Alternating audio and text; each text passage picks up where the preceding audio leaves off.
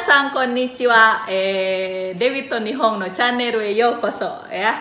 Selamat datang di channel Dewi dan Jepang ya. Kali ini eh, Ali sang to no 日本語でしゃべるというコーナーですけれども、ya eh, kali ini eh, eh, saya eh, ini untuk segmen eh, ngobrol Jepang bareng Ali ya. Siapa Ali ini ya?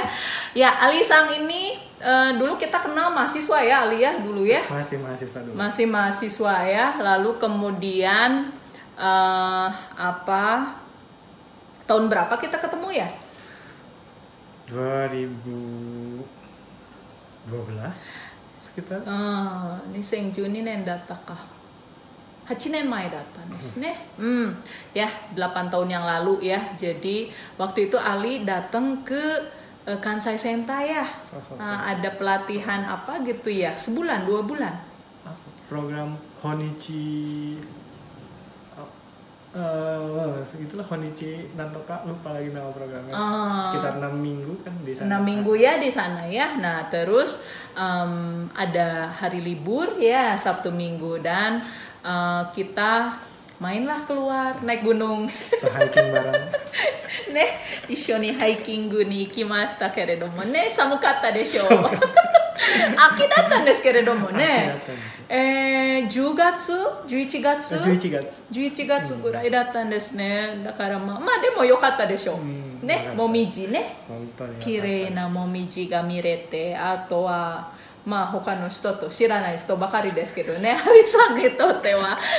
まあ私にとっても結構ねあの初対面の人が何人かいてたんですよ、うん、はい。でえーっと何年ぶり？じゃあ8年ぶりということか。えそう。だってその後会ってなかったもん。あれ？ああじゃあもうね。久しぶりですそうそう。それでもうなんかアリさんから連絡が来てね？これ。窓ですよ。はい。アリ君今窓ちょっとあのね？あの売ってて皆さん興味があったら飲んでみたかったらこうね。連絡してください 急に。最初から。窓蜂蜜。はい。急に宣伝させていただきました。はい、な、um, もう8年前というともう全然まあでも変わってないんですよ。あ本当ですか？うんありがとうございます。そうそうそう。変わってなくて。でなんか最近の、えーアリさんどうどういうことをやってるかということをちょっと知らなかったんでねさっきちょっと話してたんですけれども、えーアリさんは、えーウピから卒業されたのは？えーっとねあの2015年。2015年の何月？の3月 ?3 月。であー卒業してて、うん。それからはもうパスカに行きましたよバスカあそうなんですか？行きました。けどその最後の最後までうん。卒業できなくって、うん。日本に行ってしまったんですよ。あそう。そうそうええつまりもう修士課程に入ってて？そうそうそうそう。おーで1年？2年。え2年も行ってたんですそうそうそうえそうなんですか？そえーそれであのまあ先にまあでも先に奨学金もらっちゃったら行かないといけないでしょそうまあ、そそういう状態で、はい。うん。まあ、そそれがなかったらもう終わらせられるってことですよね。はい、えーで、えーどうでしょう？あの日本行って今帰ってきたばばかりというか、まあ、4月567、うん。3ヶ月前に、えー日本から帰ってきたんですね。おめでとうございますざいます。もう修士課程終わったんですね。うん、それは。無事終わりました。そうそう無事という言葉がね 久しぶりに聞きました。そっか。えー、あの勉強についてどうかな？学部の時と、まあ、寿司課程にも進学したんですけれどもね。インドネシアでの寿司課程と日本での寿司課程というのはどどんな感じですか？そういう勉強のタイプの差というか勉強のストラテジーというかどどんなふうに感じてましたか？インドネシアうん。と日本の違いというとうん。えーっとですね。日本の方が個人的な課題が多くてうん。インドネシアだったらもうグループに分けられることが多かったんですよ。うん。私の時は。うんうんうん。つまりもうある課題はもう2人とか3人でやっててってインドネシアではよくあって。ありますね。ありましたありました。いやでもなんかこれ面白いですね。あの私もインドネシア語の先生やったことあるんですね。日本の大学で。で、えーその時やっぱりこうクラスでの学習というのははいじゃあ2人2人でやってくださいとかいうことをやったことあるんですけれどもどうもあんまりうまくいかなかったんですね、へでそれがそうですね今思い出したんですけれどもアリ君がこうそういうふうにね言ってたらあやっぱり日本人は個人的にこう学習するタイプが多いんですよね。ーそう感じてたんですけど。でも学部生は違うかもしれないんですよ、うんうんうん修士課程の子はそうだったんですけど、うんうんうんうん。うんああなるほどそうですね。多分、うんうんうん。学部生の1年生とか2年生は、まあ、グループの方が多いかもしれないです、ううんんもう寿司家庭は個人。そうそうそうそうそう。うんそうですねはい。えー、どうですか？生活の面では。えーと一番あれなんていうんですかね。難しく感じているのはやっぱり食べ物の捕獲するのが。ハラルとかそういうのも、ね、東京とか大阪だったら多分もう、うん。うん。そのハラル食品を手に入れる方法が多いんですけど、うん私の町だった金沢ではまだ少なくてああそうですよ。そうか。じゃあ食べ物まあハラルの食べ物を求める時にはそれやっぱ難しいんですけれども対策としてはこう家から弁当持っていくとかいう感じですかね。そうですね。うーんまたねあの修士課程になるともうクラスにいる時間が少なくてよ、えー、と大体あー研究室かうん。うちか、うんうんなので、まあ、うちで食べるかあのその弁当を研究室まで持って行って食べたりするんですね、あまあ、あんまりその食堂とかで食べるのが正直あまりなかったんですよ、一つも友達が少ないのもあって、うん。その食べ物の選択肢が少なかったので、ある意味まあ大学の食堂ってどうですか？面白かったです。選択肢としてはちょっともう毎日同じ食べ物なので、うん、なんか飽きる時がありましたそね大学の食堂って。ううんまあ最初の1ヶ月ぐらいはは探検というかね。体験するというか。面白いですね。はい、えーじゃああのよくあるその大学の研究室ってほら打ち上げとかああの何？研究室のうん何ですか？まあ仲良くするための機会というかね、懇談会みたいな。なそそういう言葉あったっけね。ちょっと忘れたんですけど、まあ、そういうのが居酒屋に行ってで、まあ、みんなで一緒にあの食べたり飲んだりね。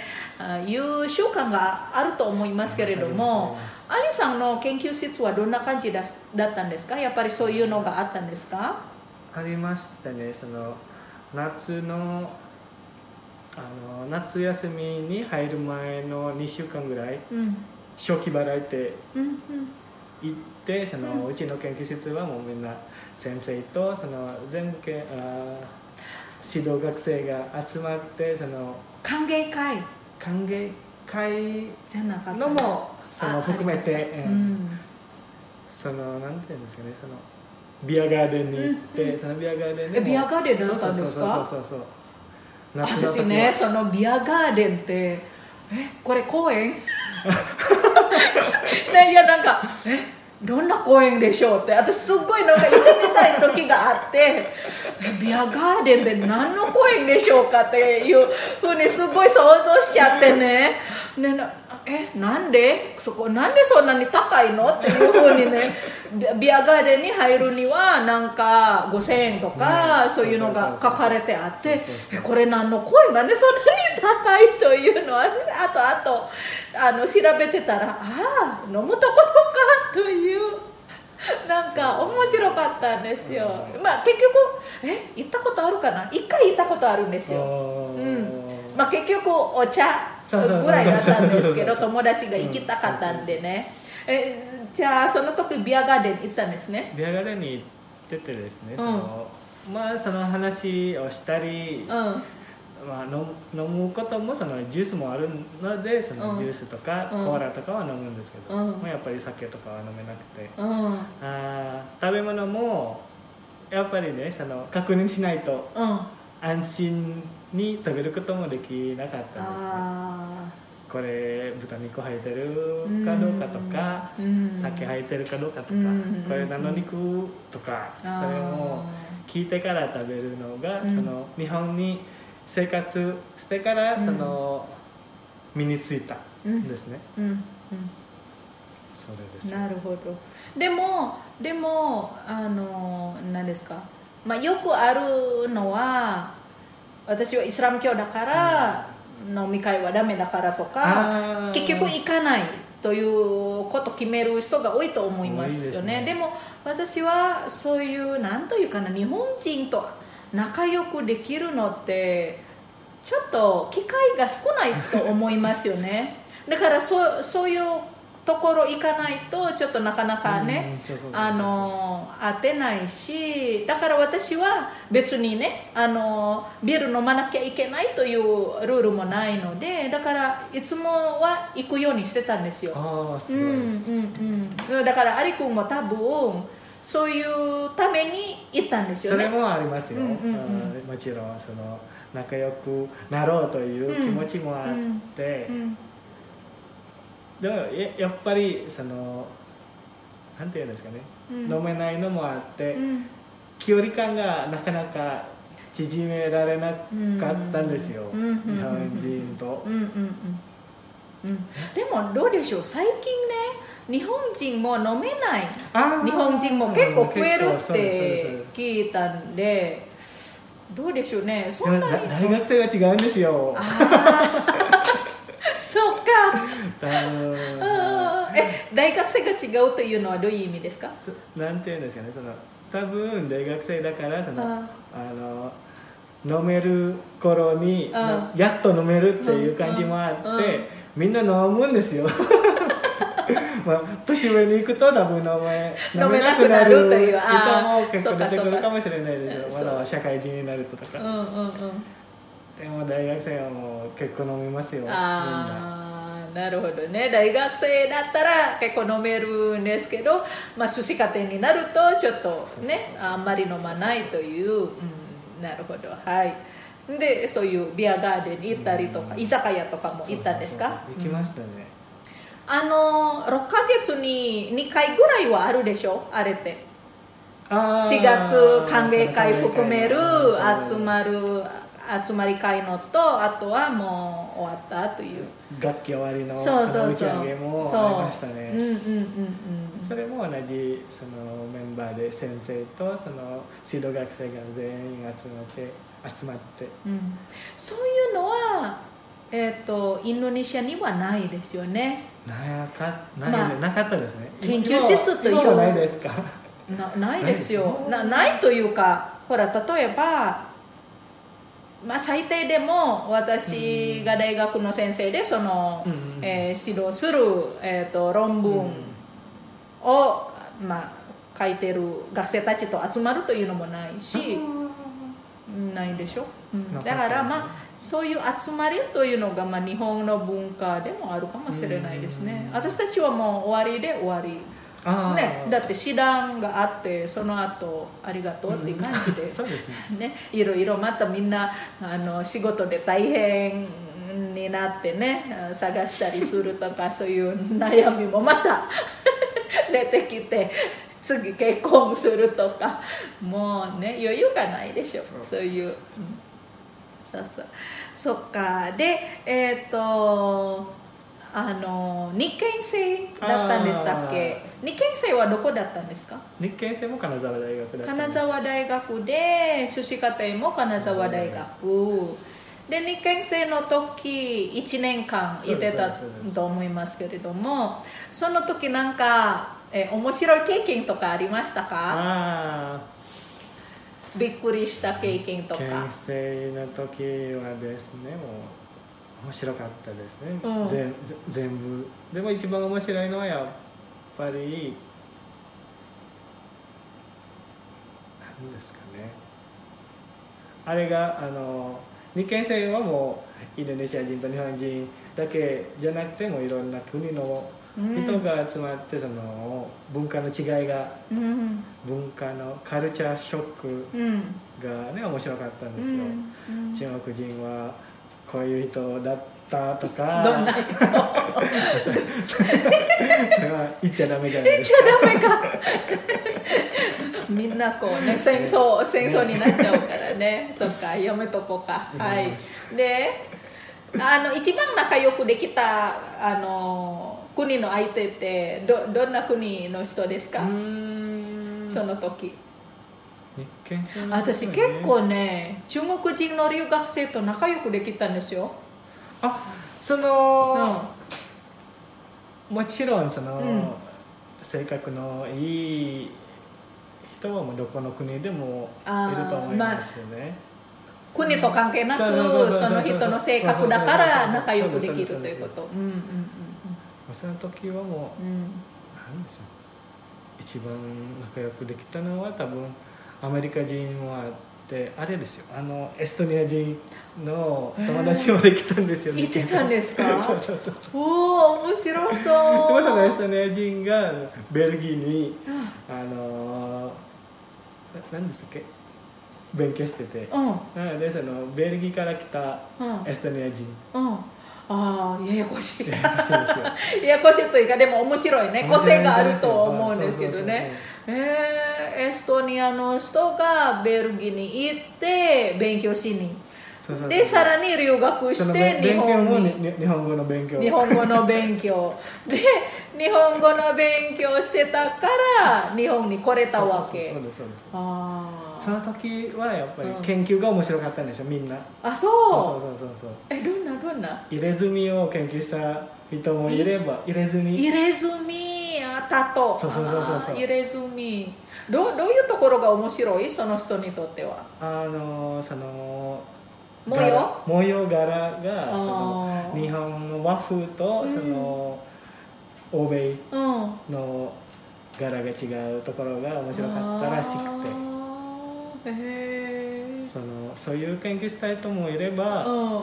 メイド。メイド？日本のメイド。を研究したい人もいたあんですよ。のメイドカフェのね。あの何？あお客さんに対してどんな呼び方するんでしたっけ？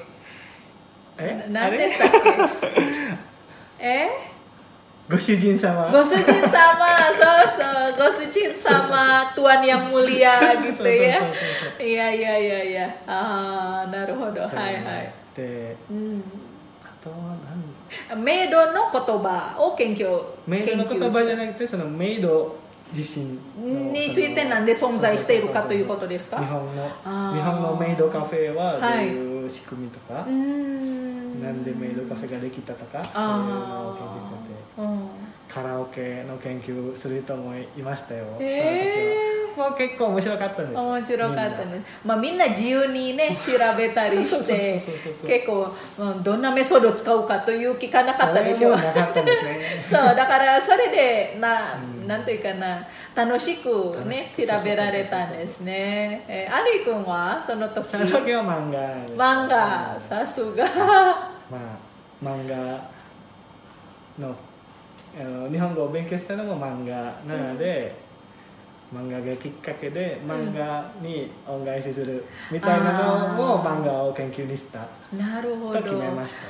アリ君はもう漫画のおかげで日本語が上達できたということ？それも感じましたね。感じました、すごい。えあのその漫画のあのタイトルは何でしたか？衝撃受けた。ああのその漫画のタイトル私漫画そんなに詳しくないですけれどももしかして他の皆さんも私あの日本語の勉強につまずいているんですけれどもどうすればいいですかもしかしてあのアリくんが読んでた漫画がもしかしてんあの刺激になるかもしれないいや一番刺激になったのはブリーチなんですよ。ブリーチブリーチという漫画で。でもそのブリーチからそのサッカー好きだ好きですよ。今今でもサッカー。あ見るのも好きですし、うん。あのやるのも好きです。スポーツのサッカーね。なのでそのサッカーについての漫画集めたんですよ、いろいろ読んでて。そそれはインドネシア語で？いやいや日本語で。そうそうそうおおー。ほんほんほんでそれ、まあ、楽しい楽しいことを読むのが楽しいので、そのうん。何時間かかっても読みますよ。ああうんそれは学部の時だったんですか？学部の時でも今でもそうなんですよ。ああえ続いてるんですもかちろんもちろん。シリーズみたいな感じ？その漫画。あうーん。シリーズの漫画もあればその新しく出てくる漫画もあるんですよ。そのサッカーについての、へえまあ、一つ終わればその他のシリーズも出てくるので、うどんんどんどんどん終わらないんですよ漫画漫画うんどうでしょう。最近って何ですか？そのオンライン化するというか、デジタル化するというか、あのアリ君があの読んでる漫画というのはどうですか？変化ありましたか、まあ、昔はちゃんとした本読んだりして最近はもうデジタルだけ読んでるとか。どどういうあそうですねそれも、今その、まあ、インドネシアにいるのもその一つの原因でうん。なかなかその本その紙の媒体紙の本がうん。手に入れられな入れられなくて、うん。まあ、今はデジタルのうん。いろんなアプリでうん。その漫画を手に入れて読んで、うん、アプリ使ってるんですか？またはそのウェブ？の形なんですか？アプリ。の方アプリそのアプリって無料？無料のアプリもありますよ。そのあアプリ自体は無料なんですけど、その漫画を中に入ってる漫画中に入ってるね漫画はもう。買う買わないといけない、うん。おー。アリ君そこまで買う？今はその控えるように家族もいてね。家族もいてるので。趣味を。住みどころかって、ね。なるほど。まあできるだけ無料の方を読む。で本当にこれ読みたい読みたいというのがあったらもう最低限にしてって感じですか？そっかそっか。えー、あの後で教えてねアプリ。あー。後でデスクリプションの方に うん。書いとくのでどういうアプリなのかちょっと皆さんもね。私漫画詳しくないのでもしかしてあの漫画に興味のある皆さんはこのねアリくんからの情報。あの皆さんにとっては多分役に立つと思います。はい。組み立てればですね。はい。で、えーもう一つ、えー、アリくんは漫画を読むのも趣味だしで最近聞いた話ですけれども漫画を訳するのもまあはあ一部の仕事ですよね。仕事になってるんですけれども。どうでしょう？あのぜひ教えてください。なんでそれを仕事にしてるのかあのたまたまあのオファーが来てやるのかまたは自分からこう漫画の翻訳者として仕事を探すとかどどういう感じだったんですか？きっかけは。きっかけはもう学部生時代の頃から、その漫画の翻訳者になろうというのもありましたよ。そういう夢があっそういうて夢があってそれで調べたんですか？調べてて、うん。もうそのたまたまたまたまというか調べたので、うん。その見つかって、うん。その漫画の出版社のうん。連絡先うん。を見つかって、ん。そこに連絡すれば、うん。そのいいですよという返事があってでもテストがあるんですよといううん。言われてて、何回そのテストを受けたことから合格があって。その何回ものテストというのは一連としての何回もまたはもう一回失敗して。失敗してまたチャレンジして失敗してまたチャレンジしてたらもう合格がそんなに難しかったんですね。昔も難しかったんですよ、うんその時あの最初にそのチャレンジしたのはもうまだ2年生だった頃で、2年そう生そう学部生の2あそ年生だった頃で。れはすごい。その時もまだ日本語を勉強した勉強うん。うん。勉強もまだ始,、ま、始めたばかりなので、うんうんうん。1年生。え私その日本語は大学からですよ。はあ。高校はまあその日本語。全然勉強してなかったんですね。あったのはあったんですけど全然興味がなかったので大学に入ってから本格的うにん。日本語を勉強し始めましたね。あでその時にそのチャレンジして失敗して、うん。その何ヶ月の後またチャレンジして失敗して3回目は合格したんです、ー合格されたんですね。でえっ、とその時初めての翻訳された漫画のタイトルって何でしたか？シリシリーズだったらあれですよ。あ市場黒金。市場あ黒金。に日本日本語のタイトルだったら市場黒金が稼ぎたい。あという市場黒金が稼ぎたいでインドネシア語に訳すと黒金市場黒金市場えそれが主だあの主人公の名前そうそうそうそうですあれがシリーズのやつで、うんまあ、大体そのもらったのがシリーズじゃなくてそのなんて言うんですかねナルト例えばナルトだとナルトのまとめうん1巻から10巻のまとめをうん1冊にまとめた本があってそれを翻訳するのが最初だったんですよ。えじゃあ結構枚数が多いんじゃないですか？何ページぐらいだったんですか？そういうダイダイジェスト言ってるんですけど。ありますね。なんあか、うん、週刊誌とかもダイジェストいうの。そうそうそうそう。200あ結構多いんですね。300のもああったーと思いますでもシリーズだったらもう200ぐらいです。シリーズだったら200という200のでページ200ページぐらいのあれですよ。漫画。一冊の漫画が漫画が200 200ページぐらい。でダイジェストにすると？ダイジェストはもう300のページもありますえそんなに変わらないじゃない？でも、うん。字数が変わります。ああダイジェストだったらちょっとたくさんというそうそうそうそうそう。え？いろんな説明があってこの,、うん。この主人公はこうこうこうこうこうだったか。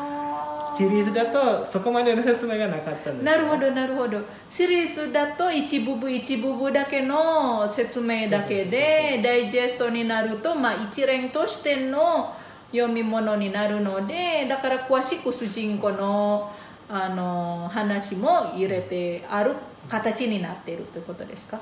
ああなるほど。面白いですね。面白いですよ。へ難しかったーでそのあアリ君がダイジェストになったものを翻訳した。そうですそうです。うん、それが初めての作初め品ての作品でしたね、えー。ででその本にえーななえ？全部の名前ってねムハンマドアリでしょ？ムハンマドアリってかっこいいっていう。それがね。そうそうそうでしょ？ねなんかちっちゃいけどなんか私の名前ですよという感じですよ。うんね。えーえー、そっかそう。でもなんかそういうことっていいですよ本当に、うんなんというかな、まあ、先生という仕事だったらあんまりないでしょそういうそういうのテーマ。例えば なんか例えばアリ君がね私が前教えててでアリ君になの服にレウィというのってないでしょ。そういうな何タタグしてる、はい私の学生というのはないからね、なおおレウィの名前があちこちにあるというのはないからだからまあそうそういうのはなんか作品を持っているということってなんかすごいなというふうにすごい憧れ憧れてますね。そうかやっぱりそういうね、うんあのプライドを持つ。うんであの一つ目の作品、まあ、一回目の作品完成させるには、もちろんこうたくさんの悩みとか、まあ、困難点があったと思うんですけれども大体どういうところが難しかったんですか、翻訳するときに？うん、あの締め切りがギリギリとか。それそれもありますし、うん。あのねあのなんて言うんですよね。漢字の面もありますよ、うん。例えばその今の漫画少年漫画だったらその全部の漢字に振り仮名が入れてあるんですけど、まあ、時々ダイジェストとかだったらその振り仮名がなくて字もちっちゃくてそのこれ何の字かも読めなくなるぐらいちっちゃくてうん。それもありまして。うん。またはそのことわざだとかうん。そういうなんていうんですか直訳できないものがあ結構多いんですよ。あオノマトペ難しかった。ー オノマトペ。オノマトペの翻訳も難しかったですね。なるほど。そうか。まあそうですねそれを調べるにも時間もかかると思うしね。で締め切りもあって。でもどうですか？その出版社からああなたはまだ初めてだから1ヶ月にするんだよとかなんかそうそういうののはななかったんですか？ないですか、はい。もう最初からダイジェストって大体何週間ああダダイジェストは1か月ぐらい。1ヶ月、はい。1ヶ月ですけれども結構内容的にも多いしね、うんえーじゃあその初めての作品をねあの翻訳した時にあの図書館に行ったりとかあのインターネットで調べたりとか辞書で調べたりとかあったんですか？ありますね。ありました、うん。で日本人ににも聞いたりとかえどういうこと？日本例えばこういうことわざが調べてもないのでこう日本人の友達に電そう話していうこともありましたね。ありました。やっぱりこう今の日本語の能力ではこうなかなかそうそうそうそう答えられないそうそうそうそう。点が多いということで調べないといけないといそうそうそううプロセスあったんですね。なるほどでえっ、と1ヶ月やっと完成できてあのどんな感じだったんですか？でそのやったっていう疲れたって感じ。それもうもう嫌だとか。はいそれはないですね。ない、はいもう嫌だという気持ちはないけど。続き読みたいという気持ちの方が多かったんですよ。漫画好きなのでその読みながら翻訳するのでなるほど。あこの続き読みたいな早く読みたいな。そうかそうか。でもそれってなんか大事ですよね、なんか自分もその作品を楽しめるということは、うん、まあある意味贅沢なことをもらっちゃったというのもあるんですね、みんなよりうんそのインドネシア人の読者のみんなより早く早くそのねストーリーが知ってることができるのがもうね贅沢だったそんですね。うですね。はい。であと一つあのそのまああの修士課程の論文も関係関係するんですけれどもあのインドネシア語に訳すとどういうあのところが難しかったんですか？そのさっきも言ってたんですけれども、はい。えっとオノマトペ。でことわざ。私ね正直ことわざって、まあ、日本語能力試験にも時々出てくるんですよね。あの文部省の奨学金の試験にも出てくるぐらい。なんでそんなにあのことわざねあの難しい項目なのに日本人もそんなに使ってないのになんで問題にしてるというなんかいたずらな 問題。いるかっていう時々思ってるんですよ。だって日本人と喋る時にあんまり出てこないですね。うん、だって、猿も木から落ちるよというというな何？あの聞いたこともないし、だからでもだから、たまあ、漫画読んでないからわかんないからどうですか？やっぱり漫画だったらそういうことわざがたくさん出てくるとか。あそういうほどではないんですよ、うん。そのその漫画に登場するうん。人物によって、うん。そのことわざばっかり言ってる 登場人物もあればあのそう。ありますよありますあります。えーそのその人の性格がよくことわざ言う人という。そういう設定だったんですよ。あー多分そういうところが魅力的かな。まあ、あーとはそのねあの日本語ってその大阪弁だとか、そういう登場人物もあれば、うん。それもまた違う難しさもあって、あーまあ方言はわかるんですよ。方言はだって普通にねみんな日本人喋ってるかはいはいはいらはい。漫画にもよく出てるというのはすごいわかるわかる。うん。でまあ私たちが外国人がそれをねインドネシア語に訳す時にはやっぱり大変でしょうね。わからないから。うん。うん。それもあってギャグも難しいんですよ。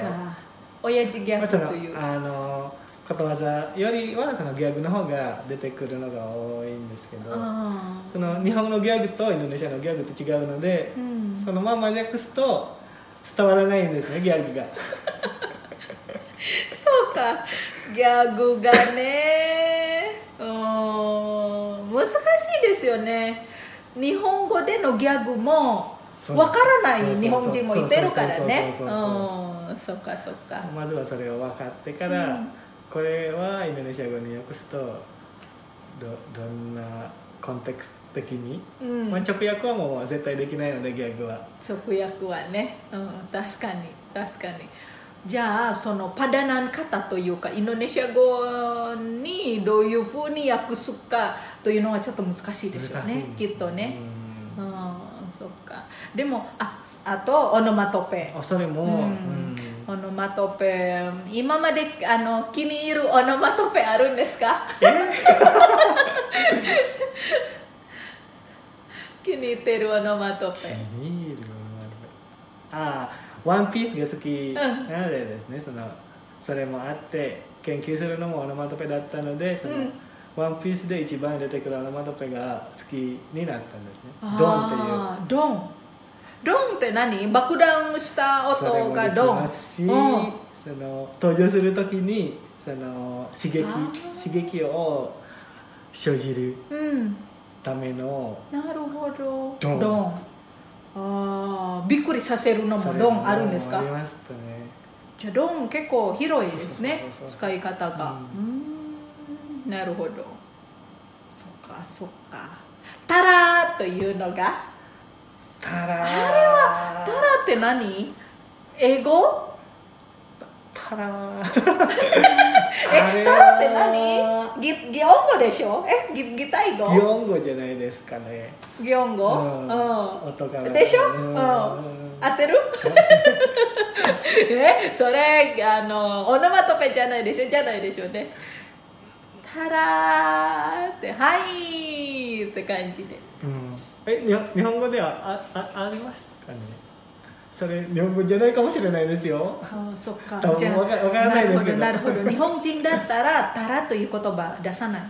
多分。あまあ今まで見つかったことない、うん。なるほど。じゃじゃーんとかはあったんあですけど。そっかそっか。じゃじゃーんって感じね。いやスナ語ではね Sunajino Maindes Kedo. Jadi ada onomatope jajang gitu. Itu bukan manggil si jajang ya orang Sunda, tapi maksudnya adalah e, menampilkan seseorang begitu ya atau hasil karya atau benda begitu ya. Jajang gitu ya. Saya ngeramein sendiri gitu ya. Hmm. Nah yang yang mirip dengan tara gitu ya. Hmm. Naruhodo それが面白いね。そういうのも。はい、えー、じゃあオノマトペ。あとは、えー、ことわざ。あとはさっきギャグ。方言。ね結構難しいんじゃないですか？難しいんですよ。なので漫画でなんて言うんですかね。私自身が感じているのは、うん。漫画を100%うん。理解できるともう日本語が上手くなるんですよ、っていう思ってます。あー。まあ全部全てがそこに入ってるからということですよね。まああと読,、まあ、読む力もついてるしね。漢字って難しい漢字いっぱい出てるんですか？いっぱい出てるんですか、はい。でもよ振り仮名が大体あるそれ面白い、ねなんでなんで漫画には振り仮名ついてるんですか？やっぱり読者のあれ対象が子子供だから？そうそうそうそう。でも日本語ってあ日本の漫画って大人向けのもありますよね。そうありますそうあの大人向けの漫画もあのひらがあなないないですね。もない。あ、はい。じゃあその子供だからひらがなついているってことか。うんなるほど。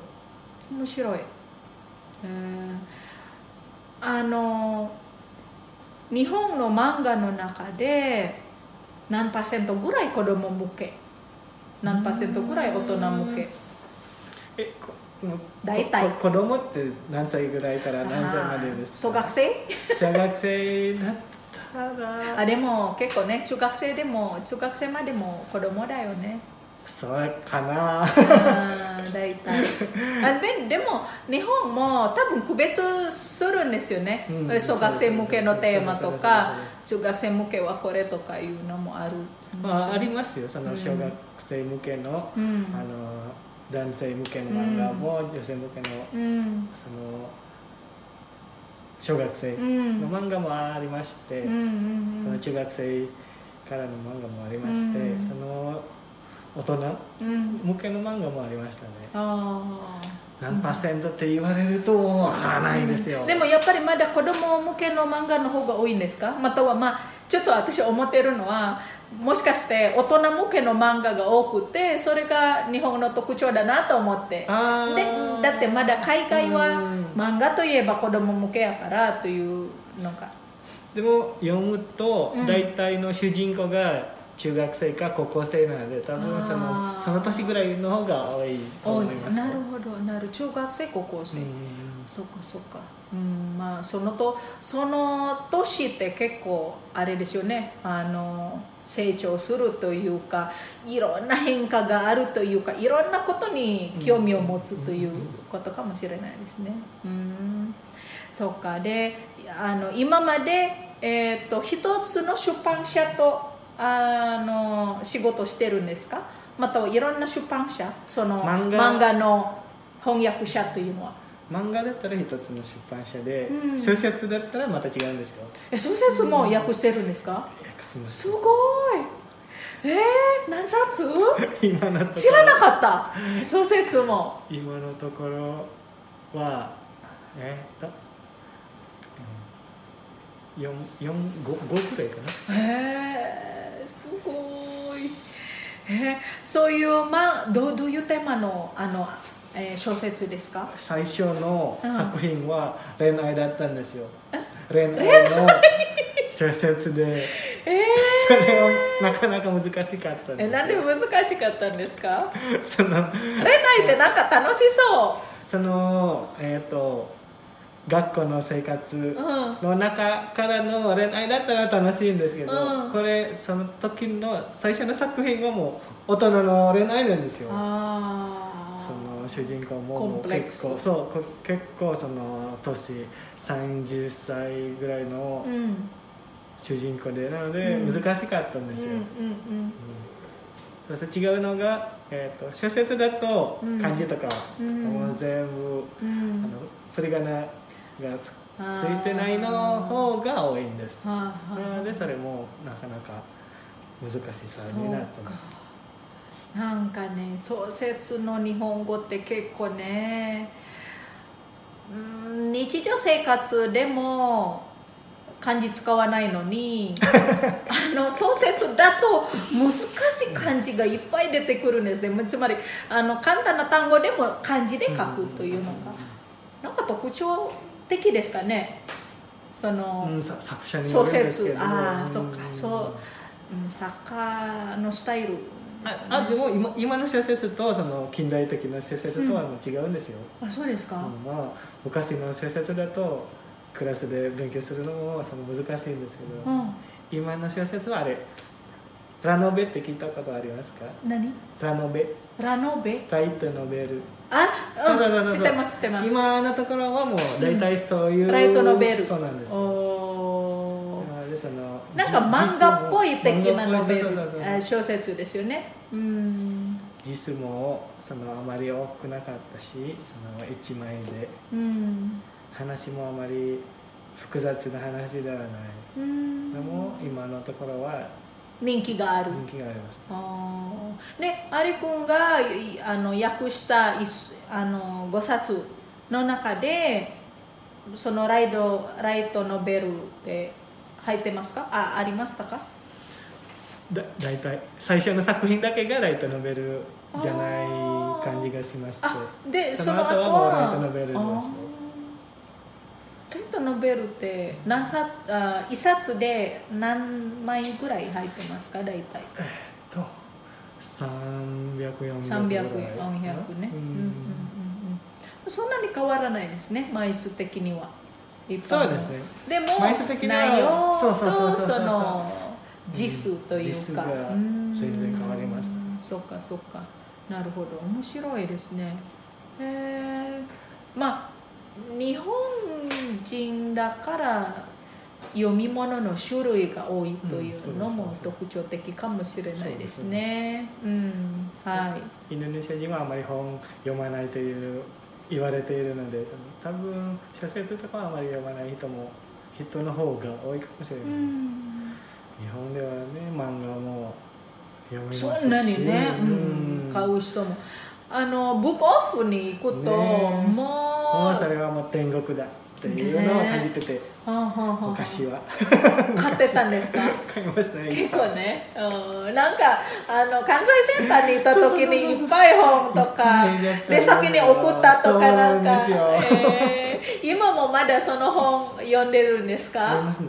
読んでますか？今はねそのなんていうんですかねもう読み切れなくてどっかに売ろうかなって思っててでも買ってくれる人がいるかなというのもありましたうん。で売ってるんですか？一応売ろうと思っています もしかしたら皆さんが興味ある人が連絡してねあの。 description にあの電話番号書いとくから あのぜひぜひねあの興味があったらあのこの蜂蜜も。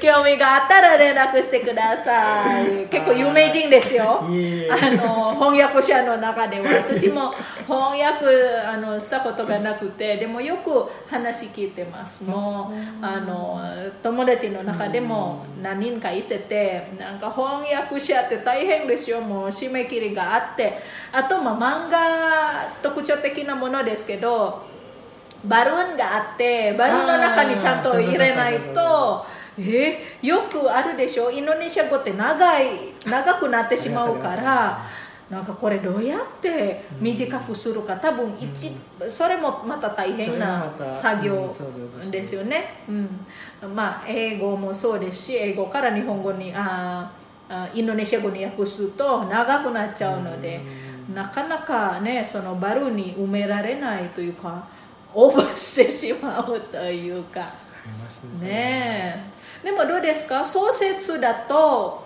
幅もないですけれども何ページまででもできるかまたは出版社がもう何ページまであの翻訳されないと困るよという決まりなんですか？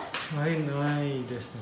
ないですか、まあ、あの全部訳せる範囲で何ページまででも大丈夫ということですね。うん。なるほど。どうですか？漫画と小説と比べて翻訳者としてはどっちが楽？楽だったら漫画の方が楽。漫画の方が楽、うん。であの内容的にも漫画の方がな。内容的にもうんそうですね、うん。大体のうんそうですね。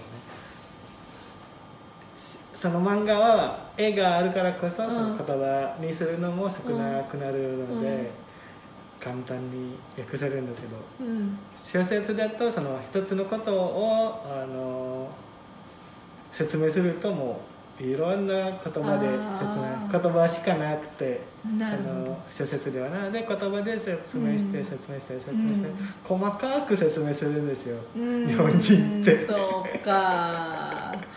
あーそれが。なんでそれがインドネシアに訳すとなかなか難しいんですよ。うん順番が。なるほど。そう。そういうまあ関連するんですよね順番もね。うん。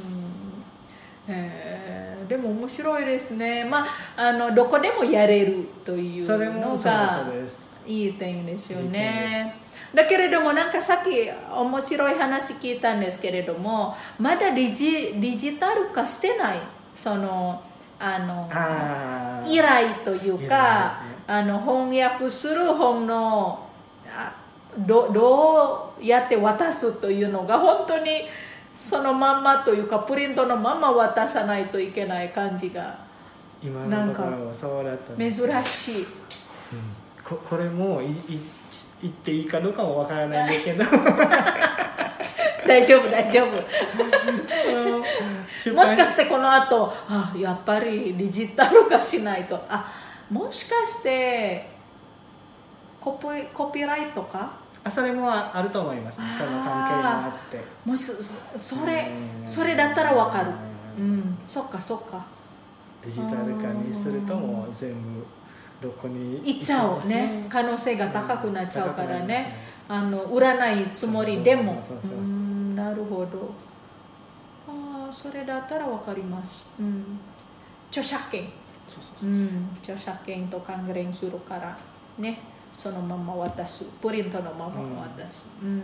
で、えー、とこの翻訳者というのはどうですか？あのプロスペクトとしては将来的にはいい仕事だと思いますか？またはもう最近ねあの翻訳する。例えば Google 翻訳とかでも写真の形でもこう刺したらもう内容的にわかるからうん。どどういうふうに思ってますか？その翻訳者の仕事というのは。今この状態なのでねその、うん。コロナの状態なのでその大体そのなんていうんですかね。漫画とか小説だと減るんですけど、うん。その友達に聞くとですねその会社の例えばその会社のなんとかの依頼が増えたりすることもありますね。うん。その将来的にはいい仕事にはなると思いますよ。うんまだまだ。そのなんていうんですかね。日本語もうん。まだ英語みたいに普及されていないのでね。うん。そのまだこれから先もまだ翻訳者の存在が必要になると思いますよ、ああなるほど。そうですね。気持ち入れるには人間しかないと思いますよね。うん。機械だと多分大事なメッセージは多分伝えられるけれども。気持ちという感情的な表現はね、うんうんうんあの人間タッチアップしないと多分いい作品にはなりにくいですよね、それで読み手がなんかススムーズにこう、ね、流れに沿って読めるというのは本当に翻訳者のあのすごい仕事でそれも難しいところですよ。ですね。うん、なるほど。もう時々私も喋る時にもこれ日本語で言うとこうですけどインドネシア語に言うとえー、何？えー、ああありますありますね。よくありますね。あ結局えちょっとちょっと Google 翻訳ではどういうふうに言うんですかって分かってるんですけれどもただなんであのちゃんとしたインドネシア語が分からなくてもうそういう時がよくあります。よくありますね最近は。インドネシア語あまり読んでないからかもしれない。それもかもしれないですね。インプットがねうん。あの少ないというのも原因かもしれないですね。なんかよよくその指摘されているのはですねある表現がですねもう何回も何回も使うのでうん。これ他の表現あるじゃないですかって言われて。翻訳するときに。なるほどなるほど。もうな何あのパターン化しちゃうですね。この表現だとインドネシア語がこれね。でもやっぱりあの作品的にはねぎうん芸術がね。そうか。なるほど。ちょっとやっぱりバリエーションが必要ということですよね、うん、表現のバリエーシイン。ドネシア語ョンをもその勉強しないと、ね、なかなかいい作品には作れないんですね、だから皆さん翻訳者になりたい人はちゃんとあのインドネシア語も読まないといけないということですねあのまあ創設の翻訳者になりたかったらたくさんインドネシア語の創設の作品も読んでおいて、えー単語の豊かさね増やしてということも第一ということですよね日本語を理解するだけじゃ翻訳者にならないから、なかなか伝わらないからねですよね、うん、あとは他なんですかやっぱりインドネシア語のあのものを読むこと。あとは他は。難しいところうん、あのぜひ翻訳者になりたい人のためには何が必要か。ああ、うん。あれがあのね。その例えばパソコンだったらいいパソコンの方がいいんですよ。あい今はもういろんなそのアプリうん。や翻訳するためにそのなんていうんですかね。手伝いになれる、うんうん力になれるアプリがいろいろありましてそのアプリがですねそのなかなかいいパソコンじゃないとうん。できないんですよ、あそれもあってね、うんうんうんうん。今はもうそれについて勉強してて、うん。うんまあ、大体あの例えば外国語うん。あ外国じゃない。その例えば日本の日本人からの依頼直接に日本人のからの依頼の翻訳だとそういうアプリが求められていて。うん。でも翻訳その小説とか漫画はあまり使わないかもしれないんですけどでも役に立つとう思います、ん。でいいパソコンちゃんと持っていること。うん。時間の管理も時間の管理。それどういう意味、うん。ねなかなうん。か時間の管理しないと締め切りにまた後伸ばし後伸ばし後伸ばししちゃってて結局締め切りにギリギリまでうん。まだたくさん翻訳されていない部分があってそれ地獄ですよ。地獄。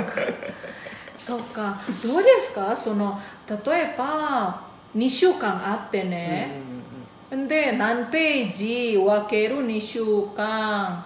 で1日に3枚とかうん。5枚10枚。と感じですか？感じそういうう感じです。ん。1日理理に想的にはそういう感じなんですけど。けどつまずいてたらそういうところとかいううそうそうじなんかなんか論文と似てる。そうかそれでそれでつまずいてもうどうしようどうしようって感じでもう締め切りに近いから、もう何でもいいで私ですけどろアリコン論文はだったらそうするんですけど翻訳するのはできないできないじゃないですか翻訳原文があるのであるからねうんえ結局どうすればいいそういうなんかつまずいてる時にこれを置いてもう全部残りを訳してでも締め切りがあってこれ渡さないといけないからこのつまずいてるところってどうやってあのあ時々ねその解決する？あのとりあえずこれに訳すと。あそのとりあえずの答えが何個か出す？マークをつけたり、うん続いててその、続くうちに、あうん。その時はこの方がいいかなというと戻ったりして。そっかそっか。でも最終的にはうん絶対見つかる。まあ一番近い。一番近い。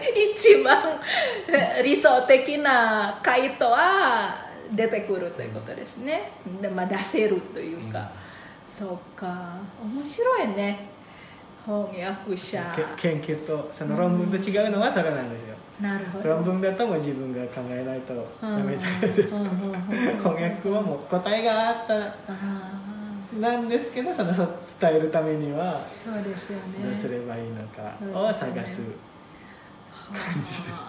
面白い。そうか。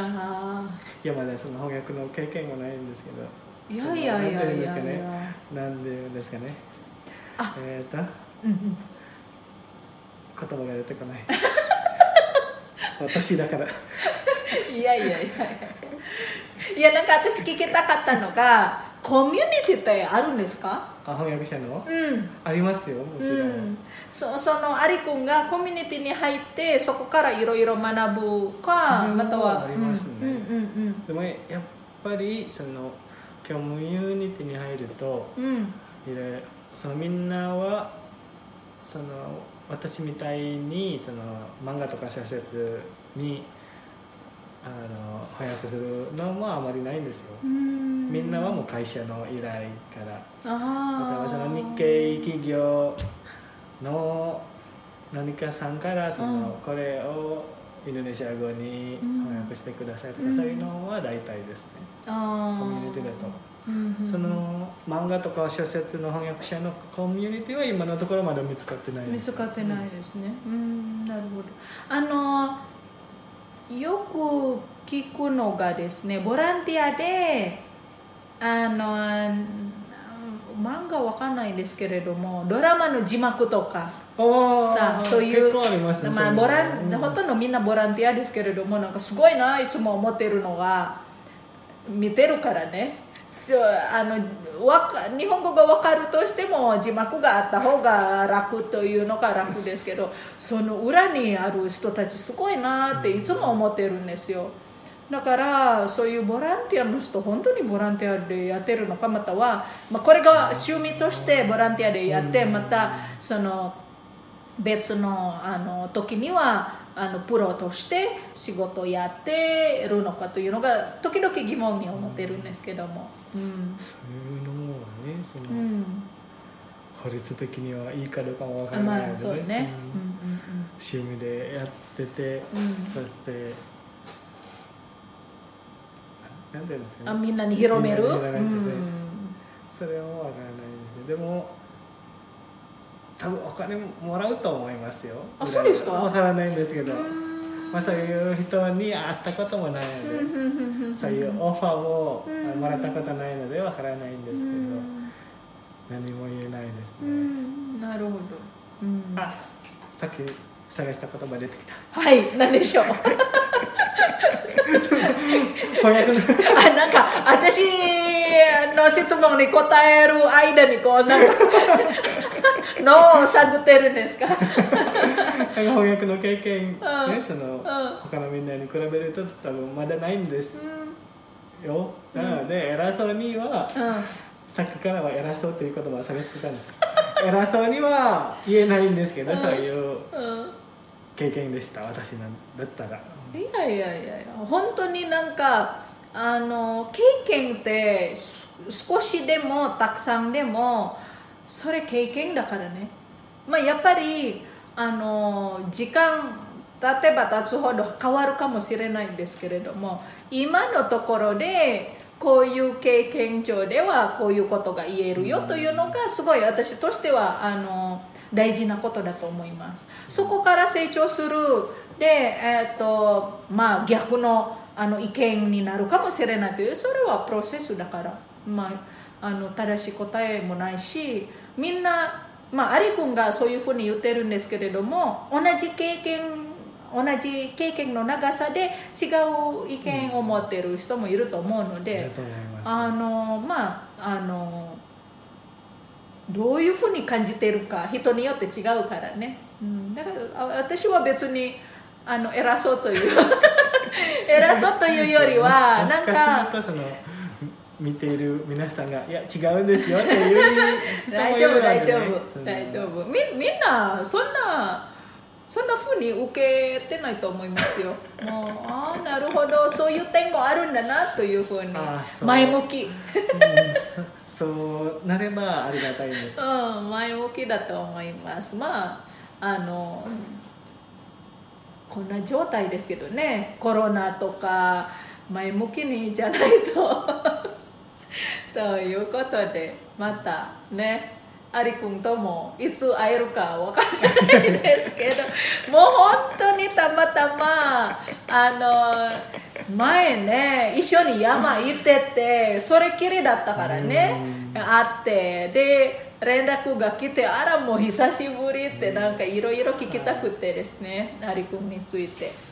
だからあのチャンネル持てるんですけどって あの一緒にやろうっていうふうに、うん、やってくれてますね。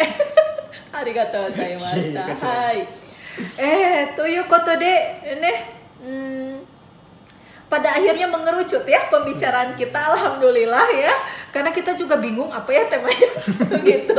Jadi akhirnya cuek saja mengalir saja tapi akhirnya mengerucut ke hal yang menurut saya penting sekali ya. Karena sampai saat ini tamu saya baru ada beberapa orang sih. Oh. belum belum sampai lima orang juga Nih, belum. terhormat terhormat. Eh, jadi eh, ada satu sisi di sini ya dari Arikung ini eh, tentang bagaimana pekerjaan terkait dengan eh, penerjemah ya penerjemah novel dan penerjemah em, apa komik ya gitu. Dan ini menurut saya penting sekali pengalamannya karena eh, di jurusan bahasa Jepang di UPI juga ya Eh, apa cita-citanya? Mungkin Tori Aizu gitu ya. Tori Aizu untuk saat ini sih ya penerjemah lah gitu ya. Eh, karena yang gampang begitu ya gampang nyambungnya gitu kan. Nggak yang kebayang jadi guru bahasa Jepang atau jadi penerjemah. Itu saja ya. Nah tapi saya selalu eh, bertanya bertanya ulang begitu ya Eh, kamu mau jadi penerjemah manga ya komik. Terus sampai saat ini pernah nggak latihan menerjemahkan satu jilid aja gitu ya? Oh, Uh, dan dan kebanyakan yaitu hanya hanya terpaku pada cita-cita sudah begitu. Hmm. tapi saya pikir coba gitu challenge uh, oh sensei nggak ada uangnya ya itu kan latihan gitu ya di mana nanti udah ada uangnya gitu ya udah siap begitu ya dengan si kiri dan dengan apa kesulitannya begitu jadi saya selalu uh, mengharapkan begitu ya menyarankan kalau mau jadi penerjemah, inilah saatnya untuk latihan begitu ya. Coba terjemahkan satu mangga yang disukai dan juga yang tidak disukai ya karena yang namanya pekerjaan begitu ya tidak semuanya Ya. disukai begitu ya kita nggak bisa milih tema saya yang renai aja gitu kan juga nggak bisa gitu ya misalnya ini eh, terjemahin ya gitu kan Uh, jadi uh, saya selalu menyarankan untuk cobalah terjemahkan begitu ya. Dari situ mungkin akan terbayang begitu. Oh, pekerjaan penerjemah itu sesulit ini. Atau juga mungkin bisa Anda mengalami oh segampang ini. Saya lebih menguatkan lagi untuk bisa jadi penerjemah begitu kan. Tapi kalau misalnya sudah merasakan sulit dan merasakan menyerah ya berarti kan punya uh, alternatif lain ya untuk sampai lulus nanti uh, saya mau jadi apa begitu. Dan hari ini ya kita sudah dengar pengalamannya Arisang ya Arikung di sini. Oh ya, bagi Anda yang eh, tertarik ya hasil karya Arikung ini apa saja nanti ada di deskripsi ya Eh, judul ininya boleh lah ya nanti bisa dibaca-baca. Masih terbit nggak? Masih kan? Oh, yang masih mungkin terbit? masih masih ya yang masih terbit mungkin ada anda ada bisa juga sih yang belum terbit juga. Anda bisa lihat ya, kemudian bisa baca, kemudian oh Alisa gitu ya Nanti bisa hubungi begitu ya minta tanda tangan gitu. Teikote desu ne. Ya baik demikianlah mudah-mudahan perbincangan kita kali ini bisa menambah apa ya menambah pengetahuan mungkin ya terkait dengan hongyaku ya pekerjaan eh, penerjemah.